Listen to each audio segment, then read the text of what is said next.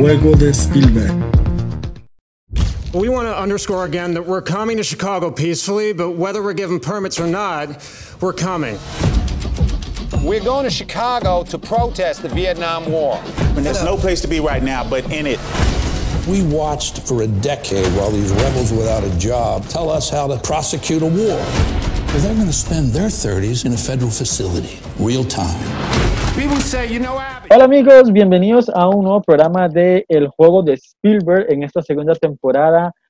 Eh, vamos a empezar hablando, bueno, vamos a hablar ya, este es nuestro, ¿qué? Cuarto, quinto programa de la temporada y vamos a hablar de la nueva película de Netflix dirigida por Aaron Sorkin llamada The Trail of the Chicago Seven, el juicio de los siete de Chicago. Este, y bueno, vuelve el hijo pródigo por estos rumbos. Alan, ¿cómo estás?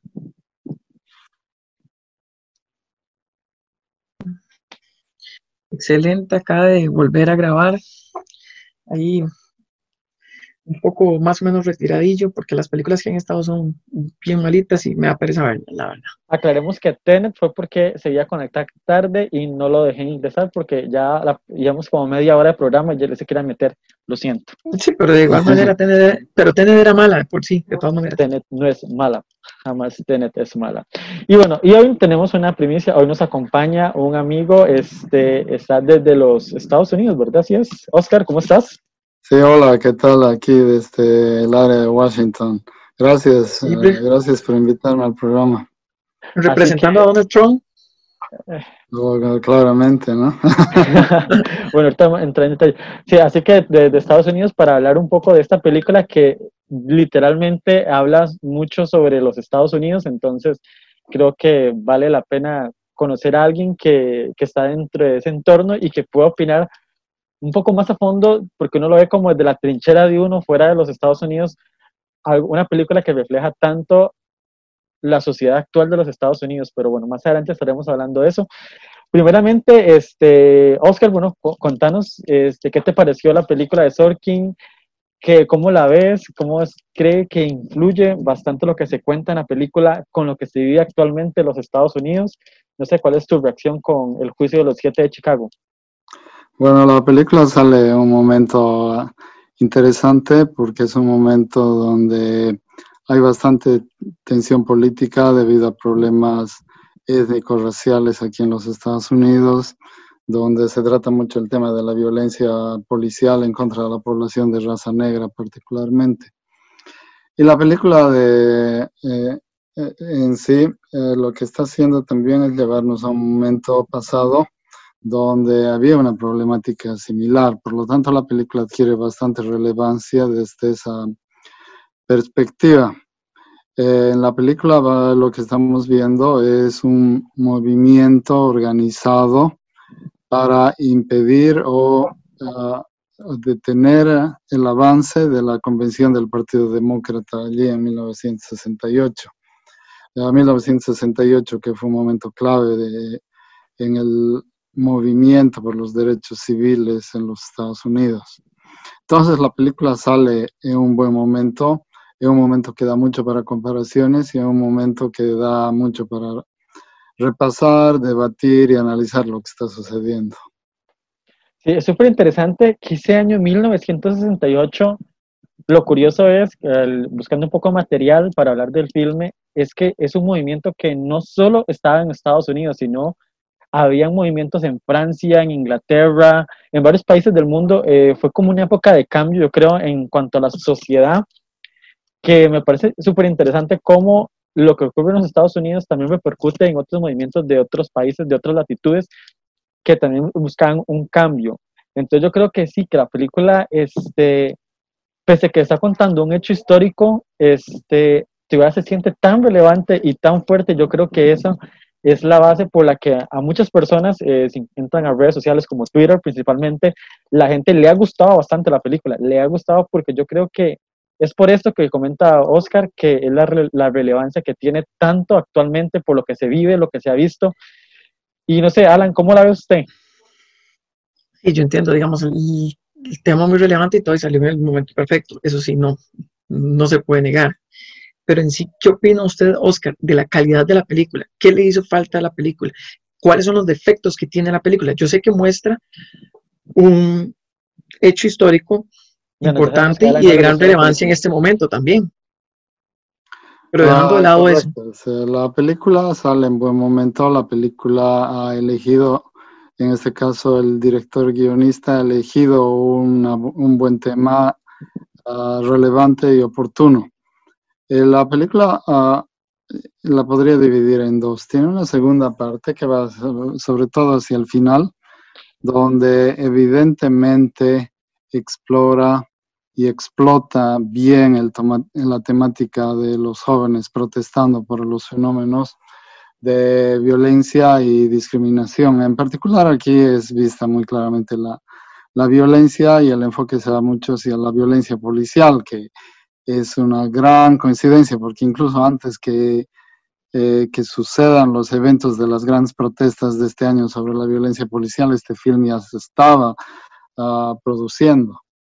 Entonces el film es ayudado por ese fenómeno y el film adquiere mucho énfasis y mucha fuerza en la parte final.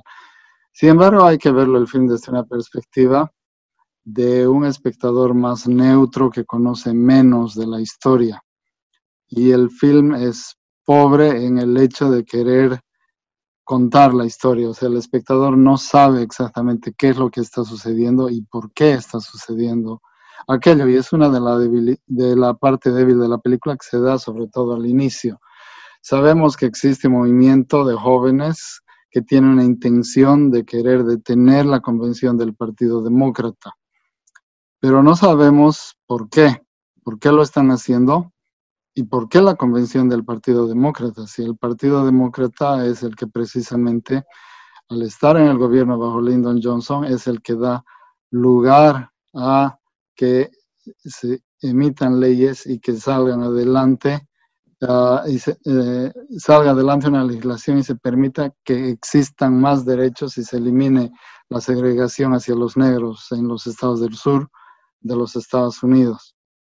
Pero, el perdón. error del film viene en el mismo inicio y el film se inicia un abogado que está visitando al Departamento de Justicia de los Estados Unidos bajo un, un nuevo gobierno porque ya ha cambiado, ya han pasado las elecciones y el, el film empieza un juicio que sucede bajo el gobierno siguiente, que es el de Richard Nixon, del Partido Republicano.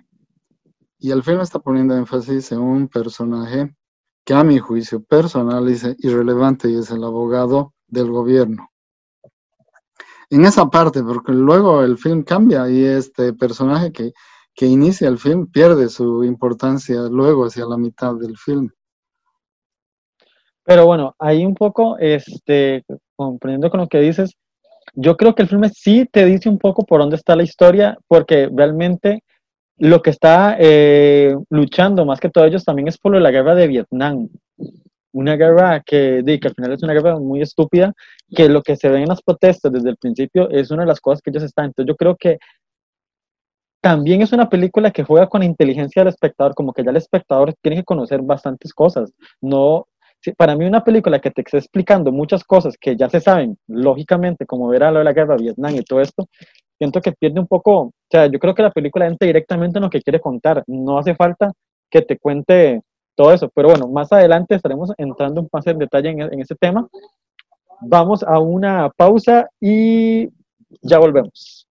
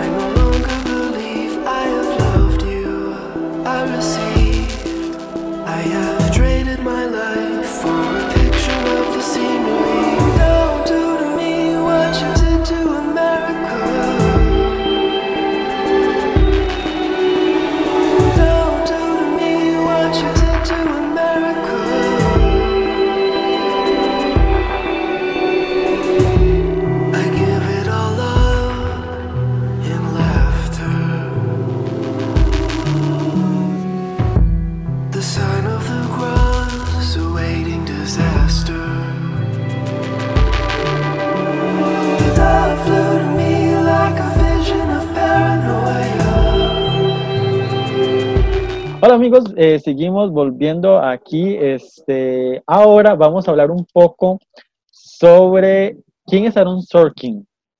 ¿Por qué este cineasta literalmente es su segunda película? La primera que dirigió se llama Molly's Game con Jessica Chastain, por si no la han visto. La película medio, medio me gustó, no me encantó, pero tenía algunas cosas interesantes. Incluso la actuación de Chastain me parece una de las mejores de ella en su carrera. Pero Sorkin es conocido también por ser uno de los grandes guionistas actuales del el cine. Incluso eh, va a recalcar un poco que ganó el Oscar escribiendo el famoso guion de la película La Red Social, la de película de David Fincher, una película que a mi gusto personal me fascina porque habla muy bien sobre la generación millennial, sobre la generación que vivimos y sobre una película que repercute mucho la sociedad actual. Pero bueno, Alan, cuéntanos un poco sobre quién es Sorkin, cuál es, no sé, de, tus, de los guiones que ha escrito tu favorito, no sé. Eh, esa película de Chastain, la película es buena, lo que pasa es que es excesivamente, el guion es, es muy excesivo, tiene demasiado diálogo que por momentos me parece que es innecesario. La película no es mala, pero sí se hace un poco tediosa. En cuanto a los guiones, bueno, el de la red social es muy bueno, que sería el más importante. Después está otro que es de, de una película que, como siempre, eh, ay, Cuestión de Honor, creo que es Ajá, la película de. Bob Reiner, que el- a pesar de que la vi hace Gatillo, por lo menos es interesante que también nos, nos habla un poco de lo que es el juicio.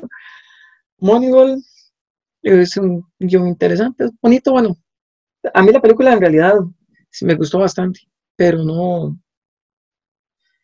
pero no es un guion así como que, como que Bueno, envolvente. Yo Pero en realidad tiene una, tiene una, tiene una carrera muy, muy variada, muy interesante. Ahorita que estoy aquí viendo los títulos, Steve Jobs, que es una excelente, Excelente película. película. Es la que ya Sí, decir, yo ocupo reivindicar el guion de Steve Jobs, por Dios, no sé cómo ese guion se pudo haber pasado por alto en muchas nominaciones, creo que ni siquiera fue nominado al Oscar por Steve Jobs, pero sí, el guion de Steve Jobs me parece una genialidad, bueno, es que la película es demasiado buena, aquí desde estas ondas, desde el juego de Spielberg, reivindicamos el guion de Steve Jobs, también Pues, quiero reivindicar este, un otra, poco otra el película que es interesante es la que, no recuerdo el nombre, pero fue dirigida por Warren Beatty, que es de los noventas. El- The American President. no fue, por, eh, fue dirigida por Rod Reiner, Fue. No, fue dirigida por Warren Beatty. no, aquí lo estoy viendo yo. No, en la del el- 98 estoy hablando yo. Este, ay, ¿cómo era que se llamaba? Ay, la película no la recuerdo ahorita. Bueno, también así. guion. 1998. No sé, pero digamos en conjunto sí es una persona que sobresale, ah, sobre todo como guionista varios que guiones que en mi opinión han sido buenos, han sido eh, importantes en films que han destacado. Es el caso que ustedes mencionan de Social Network, que en mi opinión es una de las mejores películas estadounidenses ah, de, los últimos tiempos. Ah, también Steve Jobs, que si bien ha sido un film bastante, bastante ignorado, y eso ha sido culpa del estudio que lo ha producido y distribuido, que no ha sabido darle una distribución correcta y el mismo estudio lo ha hundido al film, poniéndolo un poco en el olvido. Pero es un film que vale la pena rescatar y es un film que sobre todo por su guion sobresale. La labor de dirección esta es eh, recién la segunda experiencia que tiene él como director. La primera ha sido altamente positiva. Molly's Game es un buen film, es un film ah, que trata una temática relevante y que sabe explotarla de una manera adecuada y sobre todo sabe vender bien el rol principal que es el que hace Jessica Chastain eh, en el rol de, de Molly y por lo tanto estamos ante un director eh, prometedor, un director que puede dar mucho más conforme vaya trabajando más y veamos trabajos futuros de él. Sí, es cierto. Este, como para hacer una segunda experiencia como, como director, eh, alejándonos de Sorkin como guionista, sino como director, realmente sí, todavía hasta la fecha siento que todavía pesa más el Sorkin guionista que el Sorkin director. Pero como lo mencionas, este es el segundo trabajo y creo que como Olive Game dio una buena, una perspectiva muy interesante de cómo podía él eh, irse a la otra trinchera que es la dirección, no, no guionista.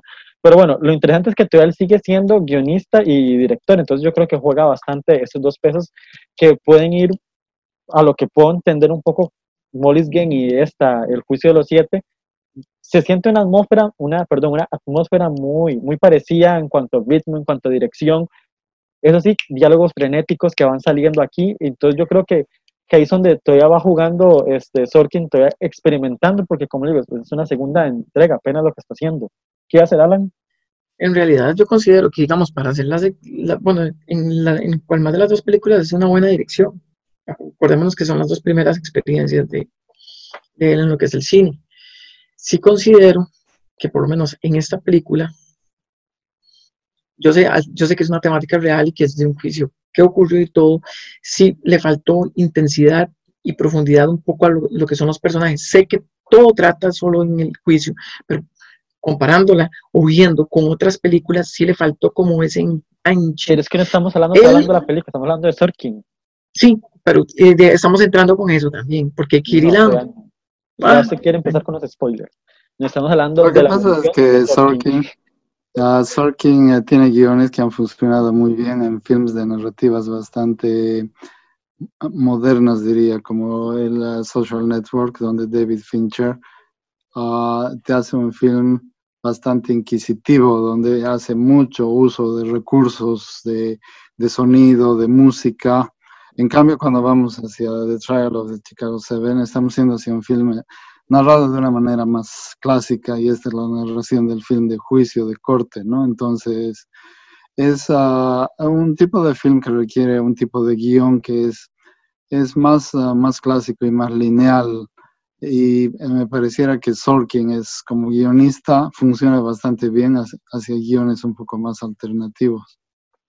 Creo que en cuanto a guiones, este, el del juicio de los siete, creo que se refleja más en, lo que, en el guion que escribió para la guerra de Charlie Wilson, la de, con Philip Hoffman, Julia Roberts y Tom Hanks, que era Mike Nichols. Es un buen film también. Ajá, sí, pero en cuanto al guion, creo que en cuanto a narrativa del guion y la forma en que está hecho, creo que se refleja mucho en este que, que este, o incluso en la, en la película que está, la A Fit, a Fit Good Men, también que es un juicio, el cuanto al guion me parecen guiones muy parecidos, porque el de la red social y el de Steve Jobs sí, o incluso el de Moneyball o incluso el de Molly's Game, creo que se alejan más de estos tres tipos de guiones.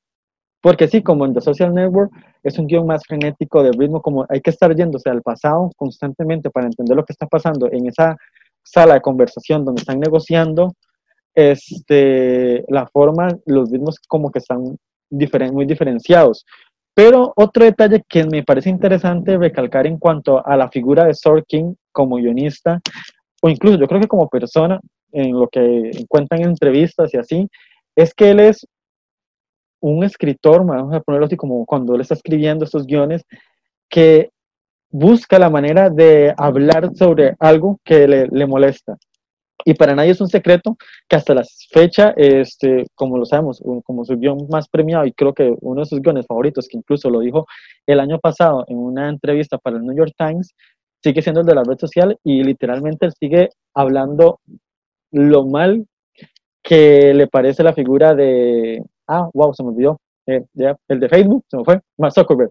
Zuckerberg. Mm. Ajá, este, él escribió bastante ese guion porque dice que la figura de Zuckerberg le parece un tipo muy robótico, detestable, manipulador, y yo creo que también se refleja bastante en la figura que él escribió sobre Steve Jobs, que para mí es un secreto que Steve Jobs también tenía sus cosas que lo asemeja mucho a Zuckerberg.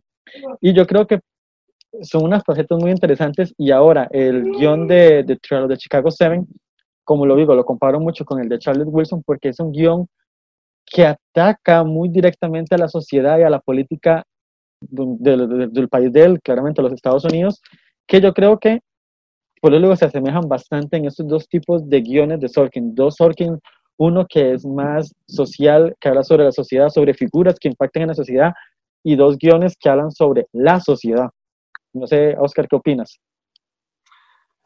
Ah, definitivamente él sí va hacia, ah, a través de sus guiones hacia, hacia tratar temas que son relevantes en la sociedad estadounidense y probablemente en ciertas otras o una sociedad global.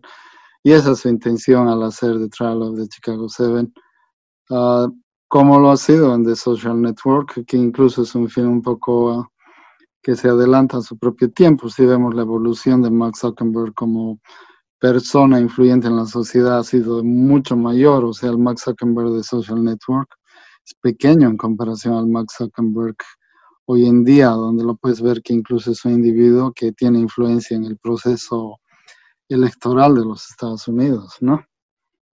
Hablando un poco de, ese, de esa, esa, esa, esa, línea que tomas de que influye en, en las elecciones, y que sí, claramente el filme ha, evolucionado muy bien para los 10 años que, que, ha pasado la película. Hace poco también escribí un artículo sobre ello, donde se exploraba bastante la película y cómo la película este, era muy adelantada a su época y que actualmente tiene tanta repercusión que lo podemos ver con todo lo que ha pasado, con los juicios que ha tenido Zuckerberg ante la cámara y todo esto, ya ha tenido que, que, buscar las medidas, incluso el boicot que recibió por varias empresas mundialmente recientemente.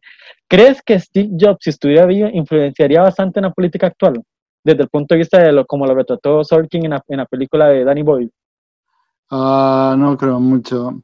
Uh, si bien eh, Steve Jobs uh, más era una persona orientada hacia el mundo, empresarial y no tanto como una persona en búsqueda de la influencia política o de la intervención en los asuntos de Estado. Eh, Steve Jobs le interesaba la tecnología y quizás su influencia sobre la sociedad hasta desde el punto de vista tecnológico. Pero evidentemente, eh, eh, en base a pensamiento, uh, Mark Zuckerberg, uh, a uno le guste o no le guste, es una persona de mucho más peso social. Es que estamos hablando que Mark Zuckerberg este, evolucionó lo que es la comunicación y creó algo, creó un nuevo, un nuevo método. Steve Jobs, lo que, como dijeron, es, es, que robó las ideas. Bueno, pueda ser lo que sea, pero independientemente lo hizo. En cambio, estamos hablando que Steve Jobs no, sino simplemente lo que era, era que creaba tecnología. Él creó. Yo tampoco creó tecnología, se robaba ideas. sí, sí, sí, independientemente, robo no, él innovó tecnologías o robó, como quieran decirlo, mientras que el otro creó todo un, medio que ahora lo que es Facebook, ya todos sabemos, por Facebook se vende, se comunica, sea falso o no, ya es prácticamente, es más fuerte, se puede decir que la misma televisión. Porque la gente, pasa metida en las redes. Mm, ambos son pioneros dentro de lo que es el nuevo mundo en el que estamos viviendo, un mundo dominado por la información falsa y verdadera y un mundo dominado por la tecnología, ¿no? Obviamente que tenemos que poner ciertos distanciamientos porque el aporte o la influencia que tienen ambas personas, Steve Jobs y Mark Zuckerberg, es más notorio en las sociedades desarrolladas y es más notorio también en las clases de mayor poder económico en las sociedades menos desarrolladas. Pero probablemente si vamos a, a una aldea en un país del África, por decir en Liberia, como que te van a decir a ese señor hasta aquí no vino, ¿no? De, ninguna forma, ninguno de los dos. Pero sí, eh, esa es un poco la figura de Sorkin que ha Literalmente yo creo que es una persona que ha influenciado bastante lo que es el, el cine del siglo XXI, realmente.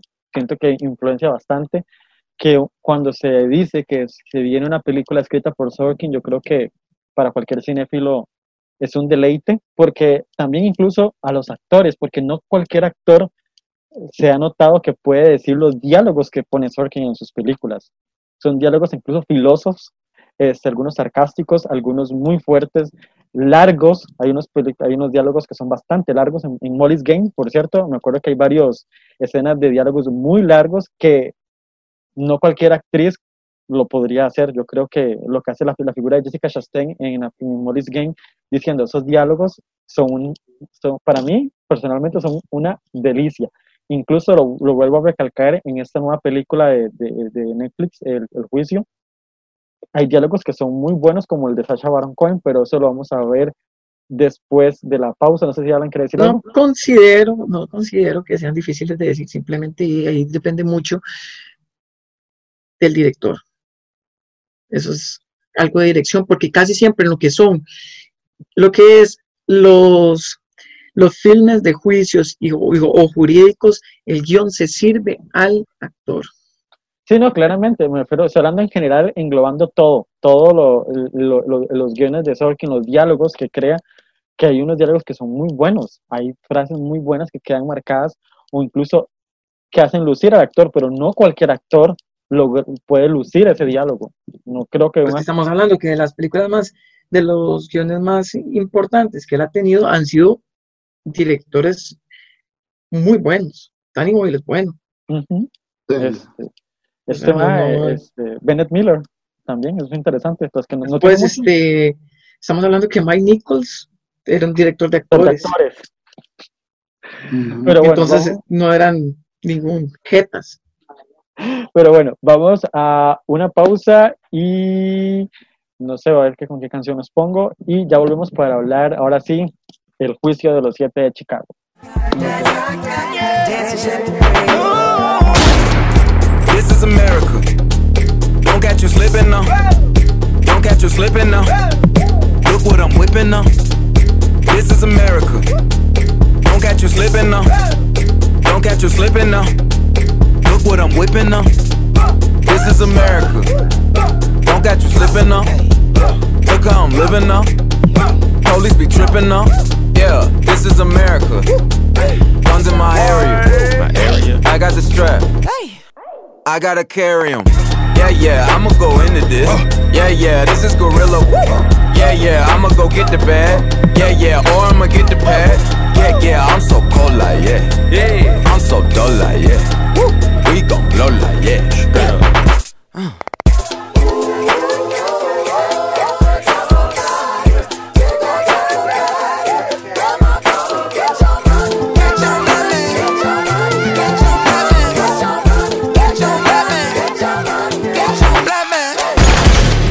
This is America. Don't catch you slipping now. Don't catch you slipping now. Now. This is America. Don't catch you slipping now. Don't catch you slipping now. Look what I'm whipping now. Look how I'm geeking now. I'm so fitted. I'm on Gucci. I'm so pretty. Yeah, yeah. I'm gonna get it. Watch me move. This is Sally.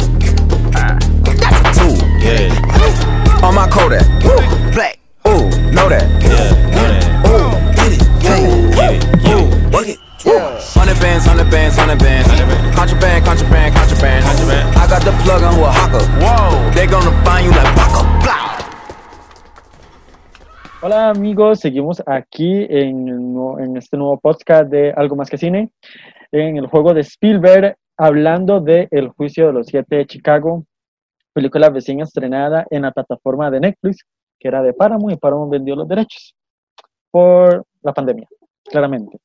Y Netflix, como anda comprando todo, porque quiere su Oscar, claramente se la dejó. Empecemos con Oscar, ahora sí, deleítese, opine, desglose todo lo que piensa de, esta película de Sorkin y dale. Ah, como dije, eh, Sorkin, direct- director guionista, escoge un tema importante, escoge un tema relevante, un tema del momento. Ah, sin embargo, comete algunos errores. Eh, el hecho de hacer un film desde la perspectiva de, de un juicio es complejo, porque un juicio es algo que sucede dentro de la temporalidad y por lo tanto tiene que saber manejar muy bien a los personajes. Si comete errores donde los personajes te resultan un poco desconocidos, probablemente nunca va a lograr una conexión adecuada con el espectador. Si revisamos films del pasado eh, donde la, el- desarrollo del film es en base a un juicio, normalmente lo que el director y guionista tratan es de asociarnos fuertemente hacia dos personajes, hacia el personaje que es- que es la víctima o el personaje que se está defendiendo, con el que se debe identificar el espectador, y hacia el personaje que es el agresor, y que en muchos casos puede ser el, el abogado. Pero en el caso de Trial of, the Chicago Seven, lo que vemos es que existen muchos personajes y por lo tanto como espectadores perdemos un poco la visión hacia, hacia qué lado nos está queriendo llevar el director.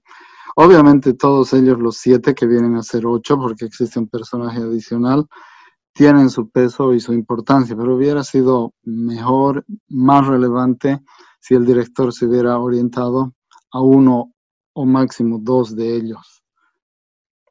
Y por otro lado nos toma el, el rol del juez, que lo hace un poco como serio y no tan serio, y no sabemos qué posición tomar respecto a lo que está haciendo ese juez, porque a veces el juez parece verdugo y otras veces parece víctima. El personaje más interesante y mejor diseñado es ah, obviamente el que es- está interpretado por Eddie eh, Redmayne, porque además es eh, el personaje más, ah, es la persona más conocida de toda instancia que ha sido Tom Hayden.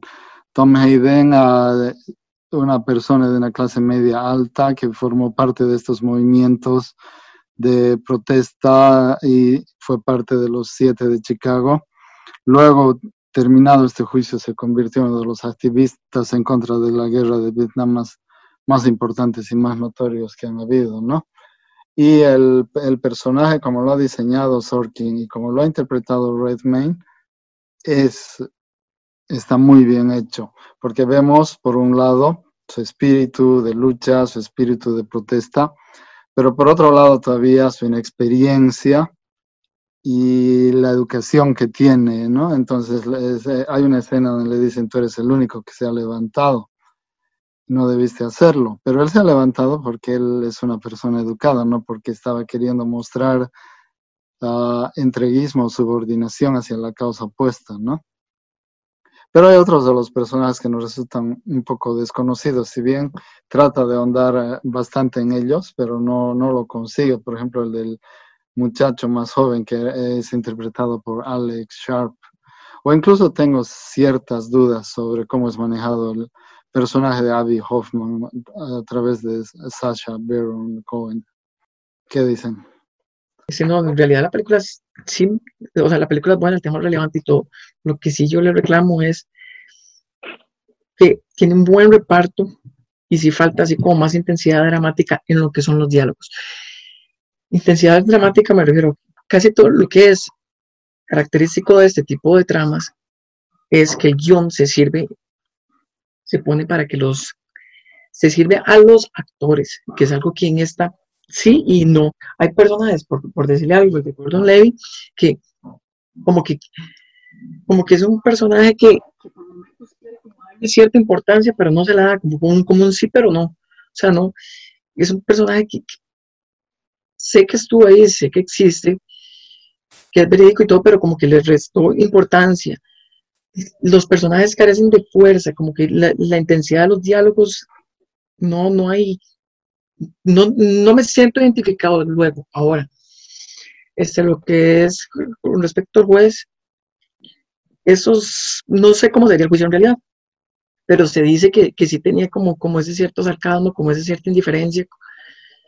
Para el, para el juez sí eran culpables y todo, pero no hubo un buen manejo de esos momentos, más bien pareciera como, un, como una inseguridad del guionista, como el director, que en este caso es el mismo, porque hay casos que han sido reales y que han sido llevados al cine, como el juicio de Larry Fly, de Larry Flynn, perdón, eh, este que es de Milo Forman, que supuestamente, bueno, supuestamente no, hasta hay videos y todo el juicio donde, donde ahí está cierto, ciertas partes, por decirle algo, cómicas que sucedían en el juicio que realmente están, pero están muy bien justificadas dentro del film. Aquí no, aquí como que más bien se ven como forzadas. Ahora, la construcción de los personajes no me parece como que me faltó más. Mm, no sé. No, un poco lo que te decía, el tema es que son muchos los personajes, obviamente tenían que ser siete, en realidad son ocho, como dije, pero poner cierto énfasis a algunos personajes que no eran necesarios, como, como el abogado del gobierno. En mi Pero caso, digamos, lo que es los, lo que es este- Alan, espérese, voy yo. Voy yo también porque ustedes están hablando, eh, ocupo hacer este balance acá.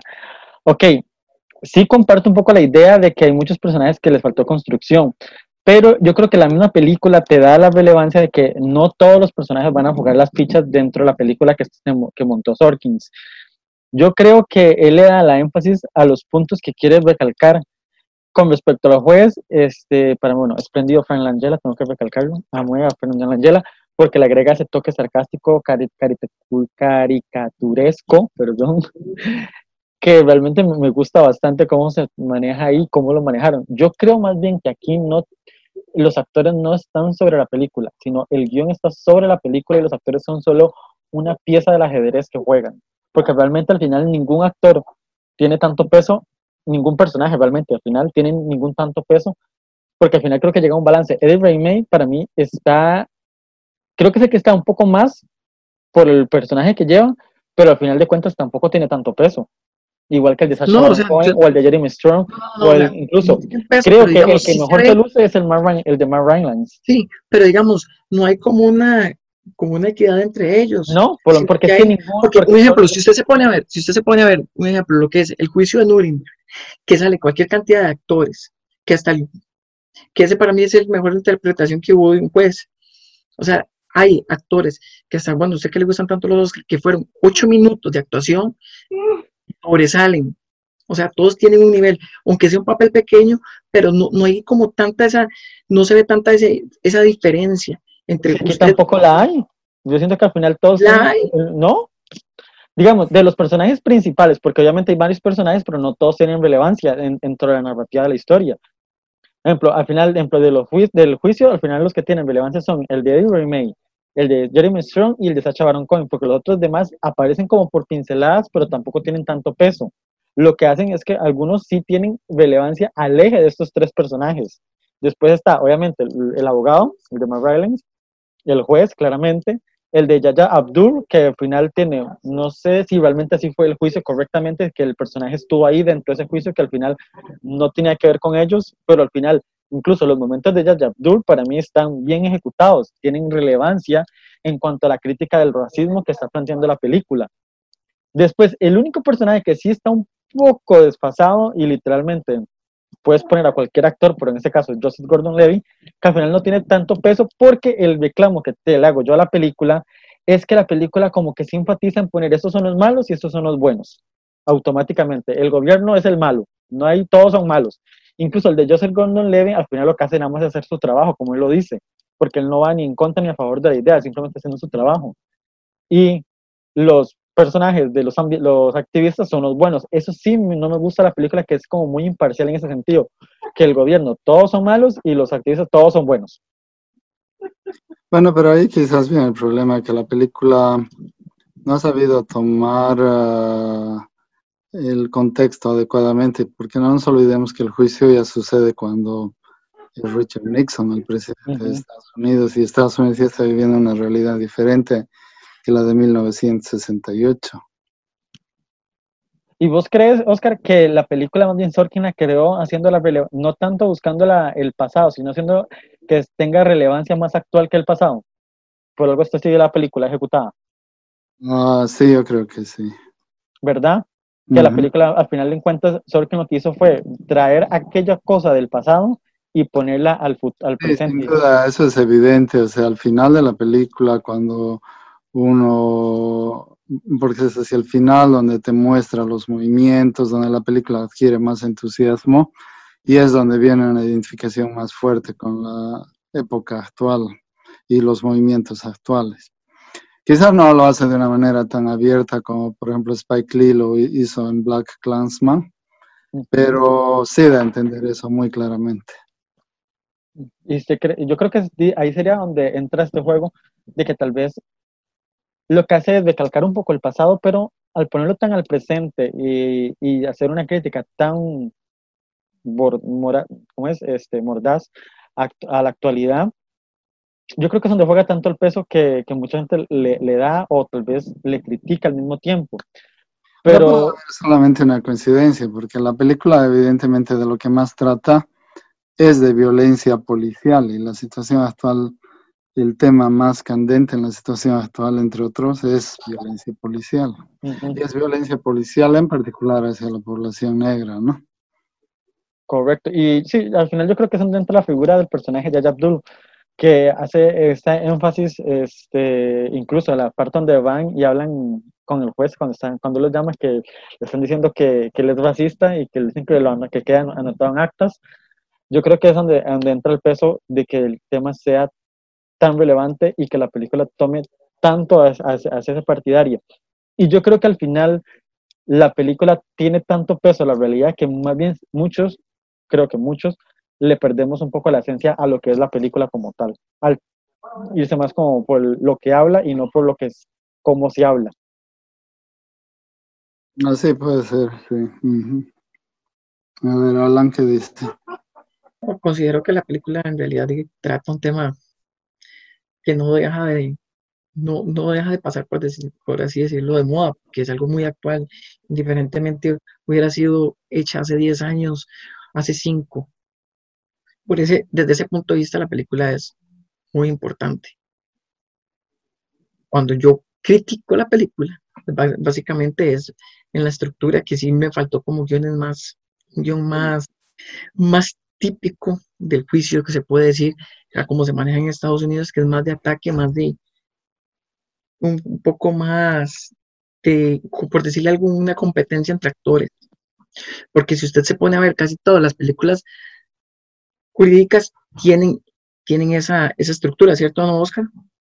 Sí, correcto, así es. Es como, como le decía, el juicio de Nuremberg, que es, bueno, que es la película más redonda que hay de juicio, en el nombre del padre, o así que más reciente, bueno, la, el juicio de Larry Flint y el, Bueno, incluso la misma película con el guion de A Few Good Men con Tom Cruise y Jack Demi Nicholson. Y que Ah. digamos, eh, hace falta esos duetos actorales que no se dan. Sí, por Oh. ejemplo, en el caso de Few Good Men llega un momento intenso dentro de la corte que ustedes deben recordar cuando el personaje de Jack Nicholson él mismo se vende en el juicio, ¿no? Ujú. Ah, Pero porque, aquí quizás por eso es- por eso es- perdón, Oscar, por eso es que yo digo que tiene el reparto muy bueno, pero se pudo haber explotado más. Recordemos, sí, está bien, es un guion original y todo eso ocurrió, pero no siempre una historia tiene que ser, es una película, siempre hay, siempre crean momentos, ya sea para bajar tensión o no. No, no sé si el, el juicio realmente del juez era así caricaturesco o, o no, pero también puede ser que sea para alivianar un poco o, a- o de antesala a algo este, en la misma, en la misma historia que nos quiere contar. Sí. Eh, Porque, por ejemplo, en no, esa de Larry Fly, el juicio sí fue así. es el era un chiste. juez no haya sido así, y lo sabemos incluso por los datos que dan al final de la película, que el juez con- fue, con- es considerado infame, ¿verdad? Entonces, pudo haber jugado también con, porque como son las cortes en Estados Unidos, me imagino que hubieron pleitos así directos y tal vez como que hay, hay situaciones que las presentan un poco chistosas y todo, pero que hubieran sido más, un poco más de confrontación. El reparto, o sea, él es un buen guionista. Me pudo haber creado diálogos más, o sea, como para ver más al, al actor, porque tiene un buen reparto.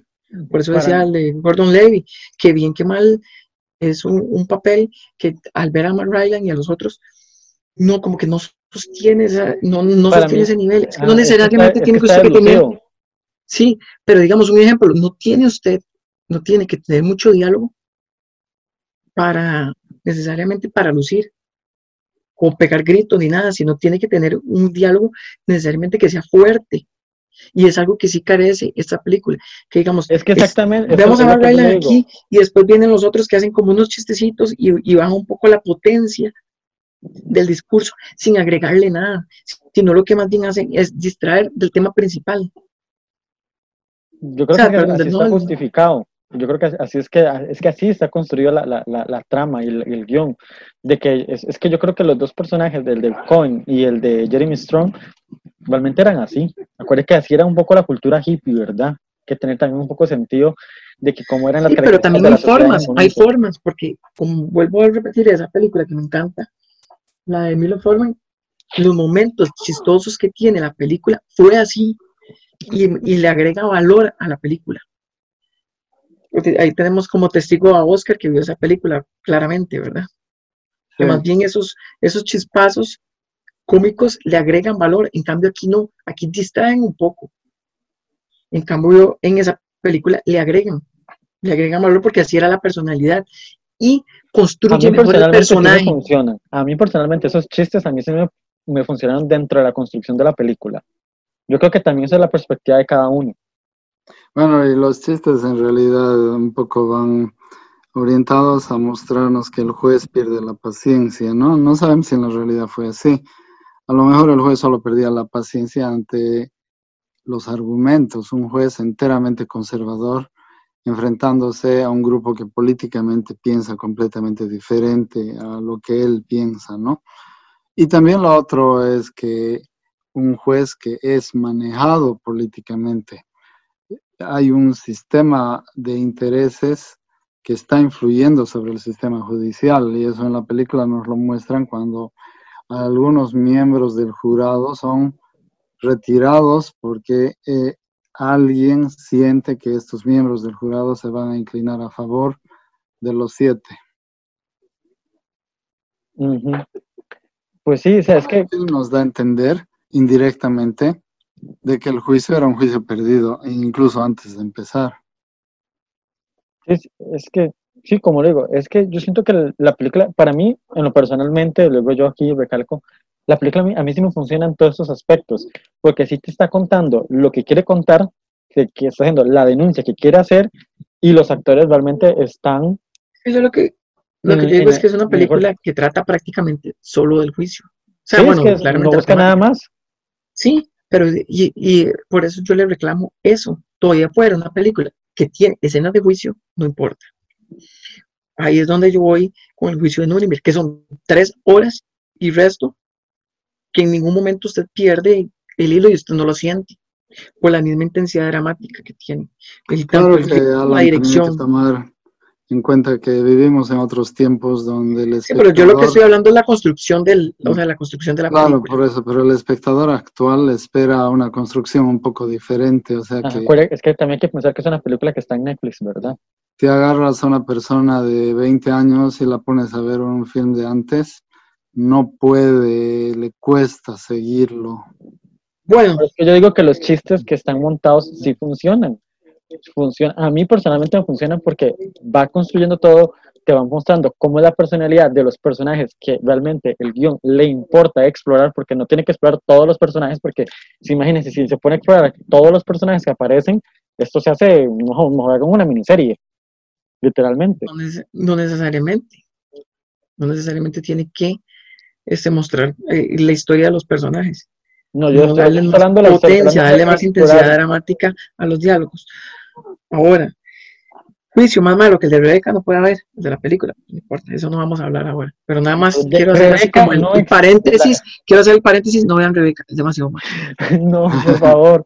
No, eso es horripilante. O sea, yo que la pude ver días antes, casi me, me sangro los ojos. O sea, pero a mí personalmente, ya aquí alejándonos de, de Sorkin, o sea, a mí personalmente Rebeca, la de Hitchcock, me encanta. Por Dios, me encanta, me encanta. La, la amo, la amo, la amo. la- Yo considero que la, así, para, ya para terminar de, de Rebeca, considero que de las películas buenas de, ah, de ¿cómo es que se llama? Alfred Hitchcock, que de, de Hitchcock he visto, hasta el momento he visto como 38, así que tenga buenas, buenas como 15, es la más mala Rebeca de las 15, No, para mí, no, para mí de, de porque lo que es 39 escalones a la muerte es perfecta, A mí, la soga me encanta. Náufrago es perfecta.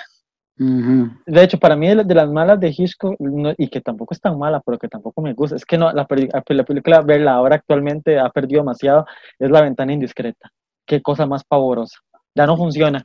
Ya no Es que se funciona. ha, se ha quemado mucho la historia. No es que se haya quemado, es que la película no funciona actualmente. No tanto No, por pero digamos, un ejemplo de las. Así, para, para terminar esa idea, tengo 30 segundos para volver al tema. Este, por eso yo digo, Rebeca es de las películas, entre las buenas, ojo, porque ese man tiene como, como 50, yo he dicho esto como 38, si no me equivoco. De las buenas es la más malita, Rebeca. Bueno, ah, volviendo al tema de Netflix.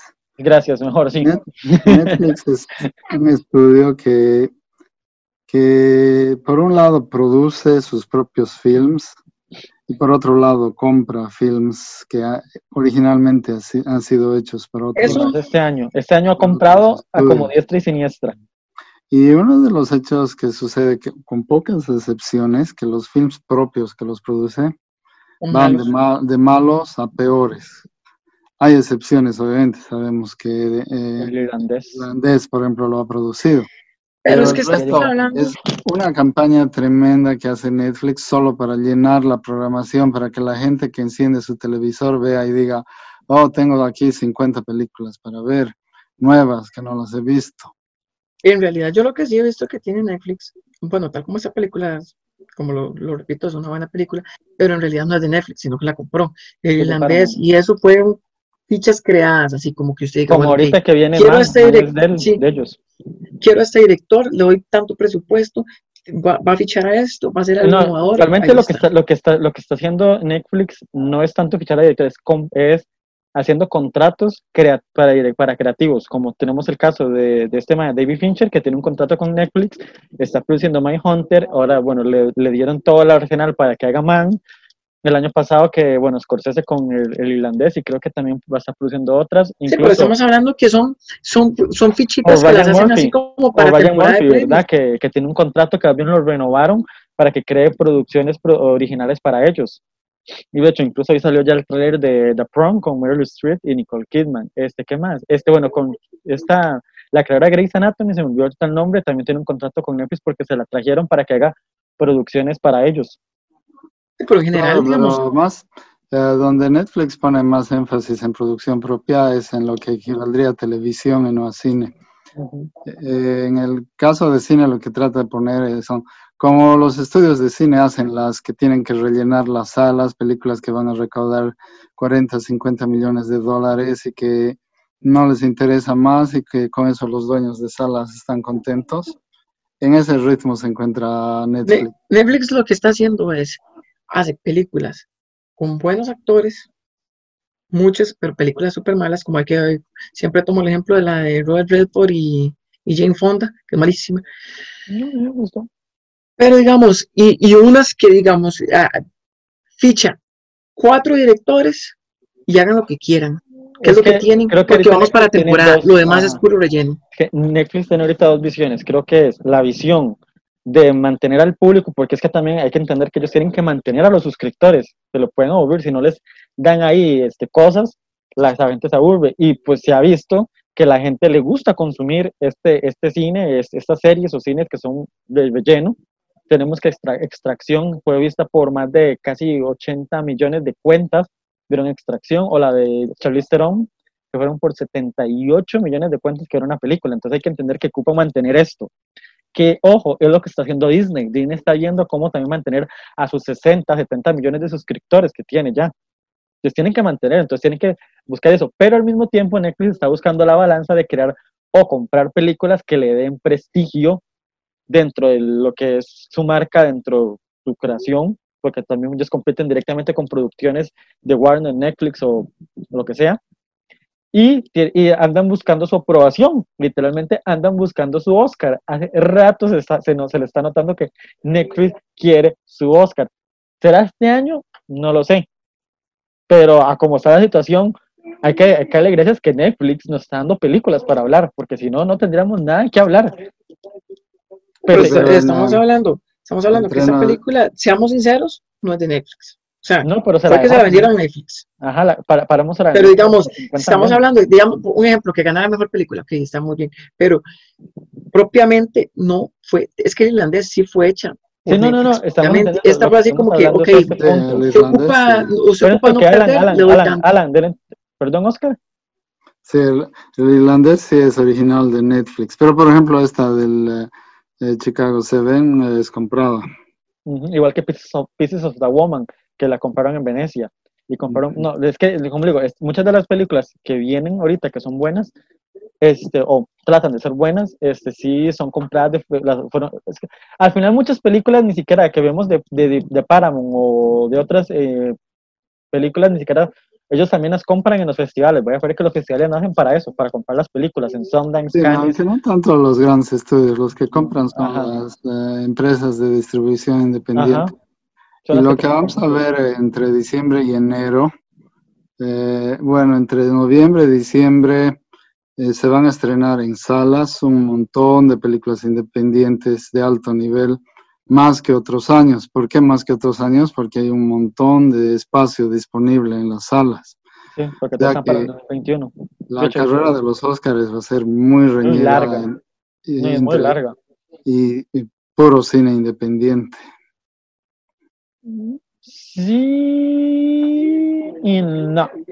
Realmente viendo un poco cómo estaba el panorama, ahora que, que me pasaron los competitives actualizados, es que prácticamente lo- las películas de estudio están para el 2021.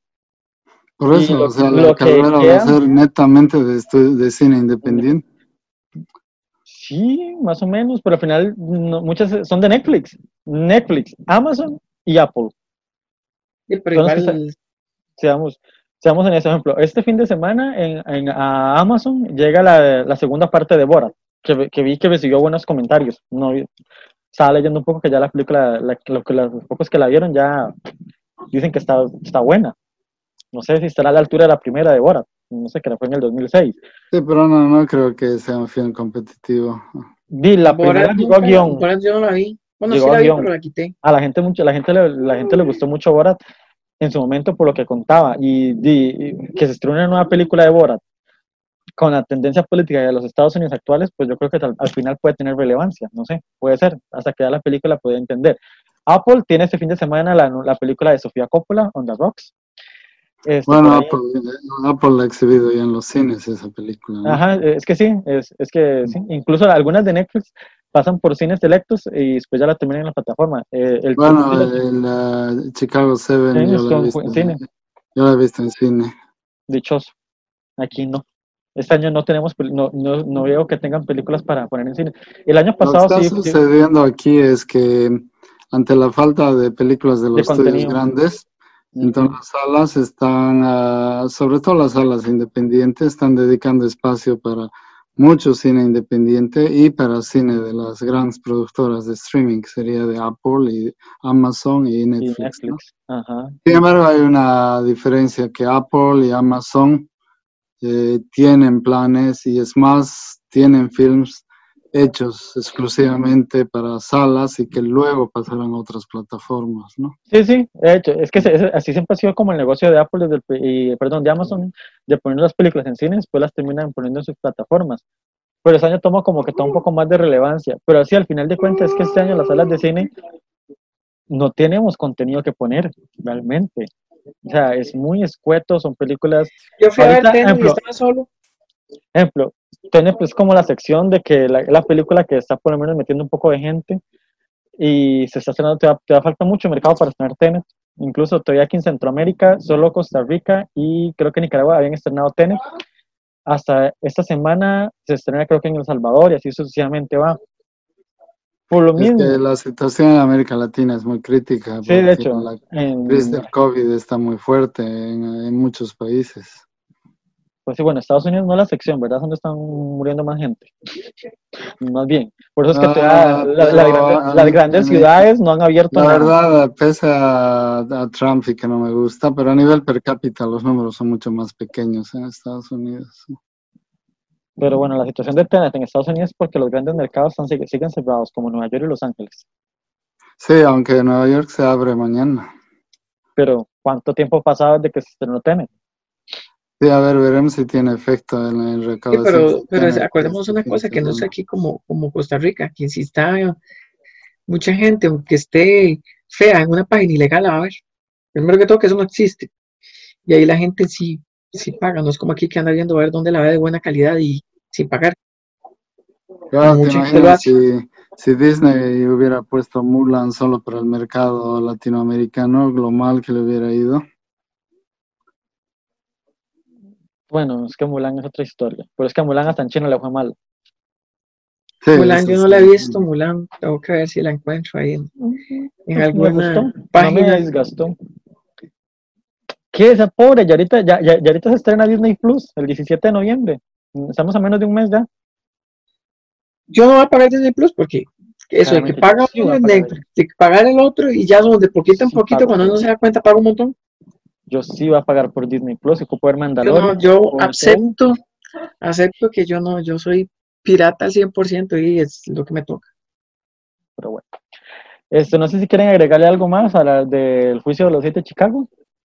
Ah, de Yo todas nada más que sí. pese a algunos aspectos negativos que hemos mencionado, pienso que es un film que vale la pena ver, que está por encima de lo que uno normalmente ve y que es además un film que da lugar a que un espectador se informe más, conozca más, investigue más y adquiera mayor conciencia sobre algunos eventos y sobre la lucha de algunas personas eh, por la mejora de otras.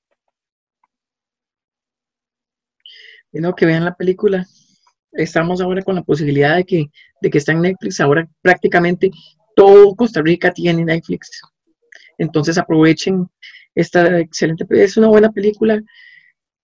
Y, al ser de Netflix, pues ahí estará por un tiempo ilimitado. Entonces, véanla. Ojalá que la disfruten y aprovechenla, discútenla. Muy bien, sí, yo también les recomiendo que la vean. En Netflix no hay muchas cosas buenas y no hay que desaprovechar cuando aparece una así. Eso es cierto. Pues sí, este, sí, bueno, es una película que sí se recomienda mucho, ¿verdad? Que está sobre la media, realmente es muy interesante. Eh, explora bastante algunos temas, unos no más que otros, pero sí por lo menos te deja esa espina, te, tiene de relevancia actual, cobra más peso todavía por la situación que vive el país de origen de la película, como los Estados Unidos, y lo que repercuta, tal vez uno no pueda eh, entender muchas cosas porque uno lo ve desde afuera, pero tal vez como Oscar, que sí vive en Estados Unidos, puede entender todavía mucho más la relevancia que toma la película y por qué ha gustado, porque al final la película ha gustado bastante, pese a que tenga sus cosas. Es una película que está funcionando dentro de las, de las personas que la han visto y la, la, la recomiendan. Tal vez Y para los que les gusta la- el cine Sí. jurídico y tienen posibilidad de buscar, pues les recomiendo El escándalo de Roddy Friday Mi de Milo Forman, producida primo por Oliver Stone. Yo recomiendo a mi primo Vini.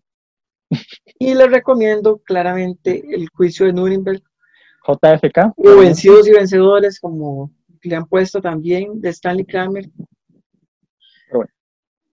Este, Oscar, bien, muchísimas gracias por participar. Ustedes, Este, gracias. Esperemos, tener, esperemos tenerlo de nuevo por estas ondas, hablando de, no sé, cualquier película ahí que, o alguna serie relevante que tengamos en el camino.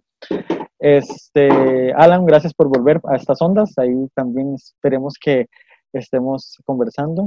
Creo que se man- creo que se genial, mucho, mucho éxito con el programa. Vale, muchísimas gracias. Este, esto sería todo por el día de hoy. Muchas gracias. a- Adiós. hasta luego. Eh, muchas gracias a todos y me despido con esta canción y nos vemos hasta la próxima.